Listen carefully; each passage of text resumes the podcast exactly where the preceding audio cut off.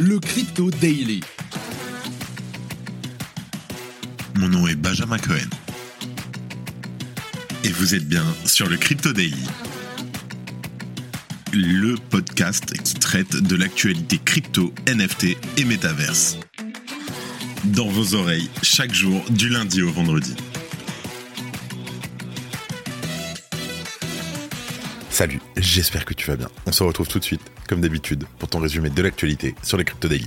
On enregistre cet épisode, on est le 13 juillet 2023 et il est 13h.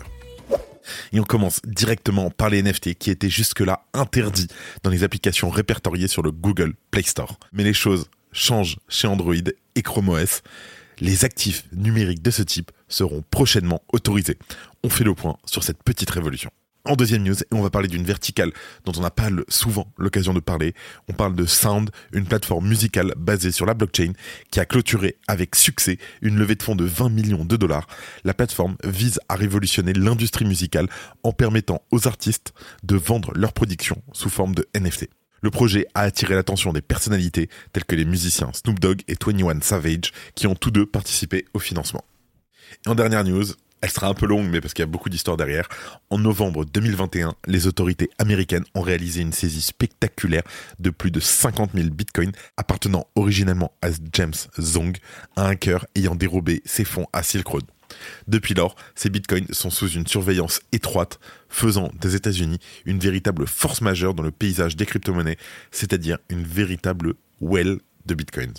Mais avant tout ça, et comme d'habitude, le coin du marché.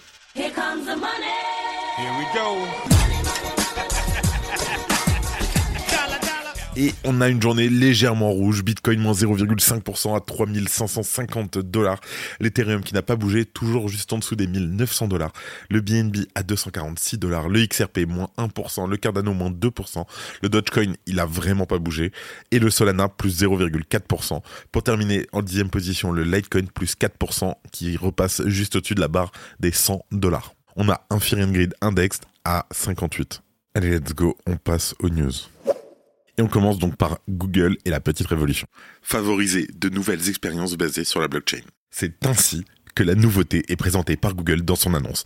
L'entreprise rappelle que si elle était consciente de l'engouement autour des NFT, elle a par prudence freiné quand il s'agissait de les autoriser. Mais aujourd'hui ce n'est plus le cas. Je cite. Comme pour toutes les technologies émergentes, nous devons équilibrer l'innovation avec notre responsabilité en ce qui concerne la protection des utilisateurs. Nous avons donc discuté avec des développeurs pour pouvoir soutenir de manière responsable ces opportunités. Google a donc mis à jour sa politique d'ajout d'applications et quelques barrières de sécurité ont été mises en place. Les applications, par exemple, doivent faire figurer de manière claire sur leurs fiches qu'elles proposent des actifs numériques de type NFT. Par ailleurs, elles ne sont pas autorisées à parler de NFT sous l'angle de l'enrichissement. Les développeurs ne peuvent pas promouvoir ou embellir de potentiels gains financiers venant de ces jeux ou de ces activités de trading. Par ailleurs, le montant des NFT proposés doit être clair. Cela veut dire que les offres aléatoires sur les modèles des loot box ou des mystery box, etc., comme on a beaucoup en crypto, sont toujours interdites sur les applis du Google Play Store. Alors, ça reste une révolution, hein, qu'on le veuille ou pas, parce que c'est une étape d'ampleur pour Google et surtout pour la diffusion des technologies liées à la blockchain. À l'inverse d'un Apple Store qui a, rappelle-toi, décidé de sa politique concernant les NFT de manière unilatérale en créant la controverse, la politique de Google a été élaborée avec des développeurs. Par ailleurs, Google semble déterminé à ouvrir davantage sa place de marché aux technologies blockchain. Les marchés secondaires pourraient en effet bientôt arriver sur la marketplace. Je cite. Pour la prochaine étape, nous discutons avec des partenaires de l'industrie pour améliorer encore notre soutien aux applications proposant de l'expérience basée sur la blockchain, y compris dans des domaines comme les marchés secondaires c'est quand même une avancée. Et l'arrivée des NFT dans les apps du Google Play Store, ça reste un réel facteur de démocratisation de la technologie, de la blockchain pour l'écosystème. Et ça, vraiment, gros pouce vert.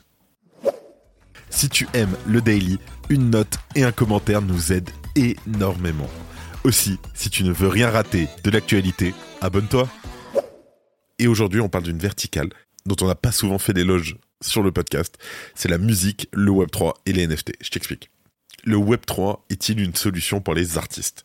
C'est le pari de David Greenstein, le PDG et le cofondateur de Sound.xyz, une plateforme musicale qui vise à rémunérer les artistes musicaux en leur permettant de vendre leurs productions sous forme de NFT. Alors la plateforme musicale qui est on-chain espère dénicher le prochain Drake ou la prochaine Billie Eilish, avait déjà suscité l'intérêt du rappeur 21 Savage et du fonds spécialisé dans les cryptos A16Z en 2021, qui avaient tous deux participé à une première levée de fonds qui avait dépassé les 5 millions de dollars.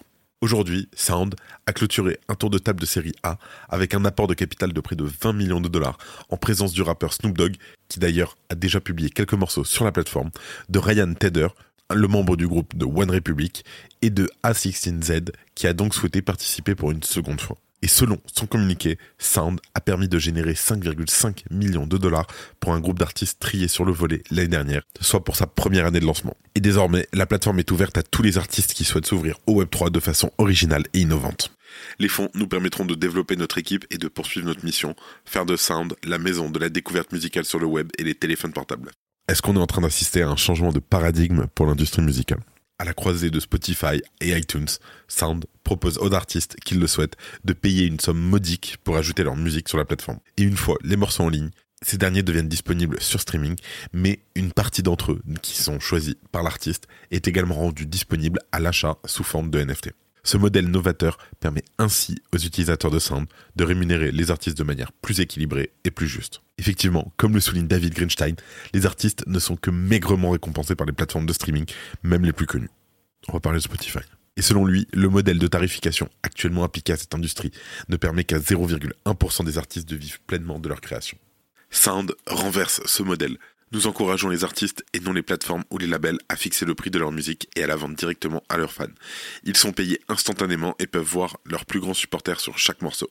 Il s'agit de la plus grande avancée dans le domaine de la musique depuis le streaming. Alors, Sand cite comme exemple le rappeur indépendant Reo Kragen, qui a généré plus de 120 000 dollars grâce à ses productions partagées sur Sound, ce qui lui a également permis de se bâtir une petite communauté autour de 500 collectionneurs. Et depuis le mois de juin dernier, Sand propose aussi ses services à travers d'Optimism, la solution de seconde couche pour la blockchain Ethereum, elle aussi disponible pour la communauté de la plateforme de streaming Web3. C'est une affaire à suivre, mais c'est toujours intéressant. Merci d'écouter le Crypto Daily. Et avant de terminer, on parle du gouvernement US qui vend près de 10 000 bitcoins qui datent de Silk Road. Je t'explique. Alors, Silk Road, créé en 2011 par Ross Ulbricht, s'est rapidement transformé en marché clandestin juteux. Grâce à l'utilisation de technologies et de l'anonymat offert par le réseau Tor, Silk Road a permis aux utilisateurs de négocier des produits illicites, notamment des drogues, des armes, des documents falsifiés et des choses bien pires, en échange de Bitcoin. Le site a rapidement gagné en popularité, attirant une clientèle mondiale et drainant des centaines de millions de dollars. On note également que Silk Road ne se résume pas simplement à un marché noir, il a aussi joué un rôle crucial dans l'adoption précoce du Bitcoin et dans son émergence en tant qu'une monnaie numérique de choix pour les transactions anonymes.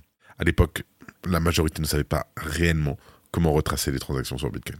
L'utilisation généralisée du Bitcoin sur Silk Road a créé une demande soutenue pour cette crypto qui a donc entraîné une augmentation significative de sa valeur. En 2013, le gouvernement américain a décidé de mettre fin aux activités illégales de Silk Road et de mettre ses responsables derrière les barreaux. Russell Bridge, le fondateur présumé de Silk Road, a été arrêté et condamné à la prison à vie, tout comme James Zong, le hacker de la plateforme. Et depuis lors, les autorités américaines ont maintenu une surveillance vigilante sur les fonds liés à Silk Road, notamment les bitcoins saisis lors de l'opération.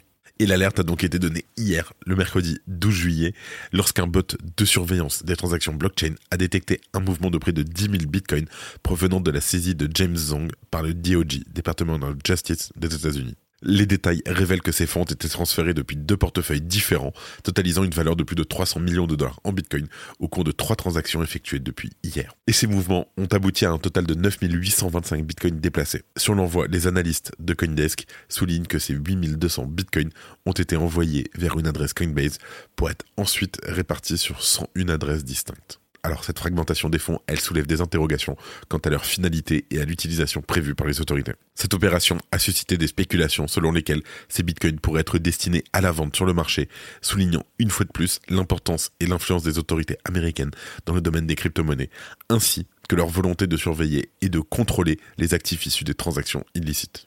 Le gouvernement américain avait initialement annoncé qu'il se séparerait de son trésor de crypto-monnaies en quatre transactions distinctes Par contre, lorsqu'on examine de plus près les portefeuilles du gouvernement, il semble qu'une stratégie de vente soit mise en place. Les spéculateurs avancent cette hypothèse en raison du nombre croissant d'adresses de portefeuilles impliquées dans les transactions gouvernementales qui dépassent désormais les 800. Il est aussi intéressant de noter que cette vente de Bitcoin issue de Silk Road a soulevé des questions sur l'évolution du paysage crypto et ses réglementations. Alors que de plus en plus de gouvernements se penchent sur la réglementation des cryptos, les actions du gouvernement américain dans ce domaine sont autant surveillées que les Bitcoins de Silk Road eux-mêmes. Et pendant ce temps, alors qu'il faisait face à l'augmentation de l'inflation aux États-Unis, le Bitcoin a ressenti les effets de la vente de Bitcoin de Silk Road. Son prix a d'ailleurs chuté de 0,8% au moment de l'annonce de la nouvelle. Et cette réaction du marché témoigne de l'impact que de telles transactions gouvernementales peuvent avoir sur le prix et la volatilité du Bitcoin. En tout cas, il reste indéniable que l'histoire des Bitcoins de Silk Road suscite un vif intérêt au sein de la communauté crypto. Et au-delà de sa légende et de l'ancienneté de ces Bitcoins, le fait qu'il soit désormais entre les mains du gouvernement américain en fait une force énorme dans l'écosystème, transformant les États-Unis en une véritable baleine de Bitcoin. Et avant de terminer, comme d'habitude, les actualités en bref avec notre partenaire Bean Crypto. Un groupe de fondateurs et de chercheurs de Polygon a proposé une mise à niveau du jeton qui remplacerait le jeton Matic par le POL, permettant à POL de fonctionner comme un seul jeton pour tous les réseaux basés sur Polygon. La fondation Sui a lancé un Deepbook avec un carnet de commandes décentralisé pour le trading de crypto. Deepbook offre des avantages similaires au DEX tout en étant transparent et utilisable par tous les projets DeFi sur le réseau Sui. Coinbase Wallet propose désormais une fonctionnalité de messagerie instantanée permettant aux utilisateurs d'envoyer des messages en utilisant leurs identités Ethereum. Cette fonctionnalité s'appuie sur le protocole XMTP. La Douma d'État russe a adopté une loi sur le rouble numérique, confiant à la Banque de Russie le rôle d'opérateur de la CBDC. La loi prévoit une création d'une plateforme et établit des règles à des seuils spécifiques d'ici fin 2024. L'autorité bancaire européenne demande aux émetteurs de stablecoins de se préparer à MICA pour éviter une transition brutale. Les nouvelles directives encouragent une adoption des normes de divulgation très rapidement.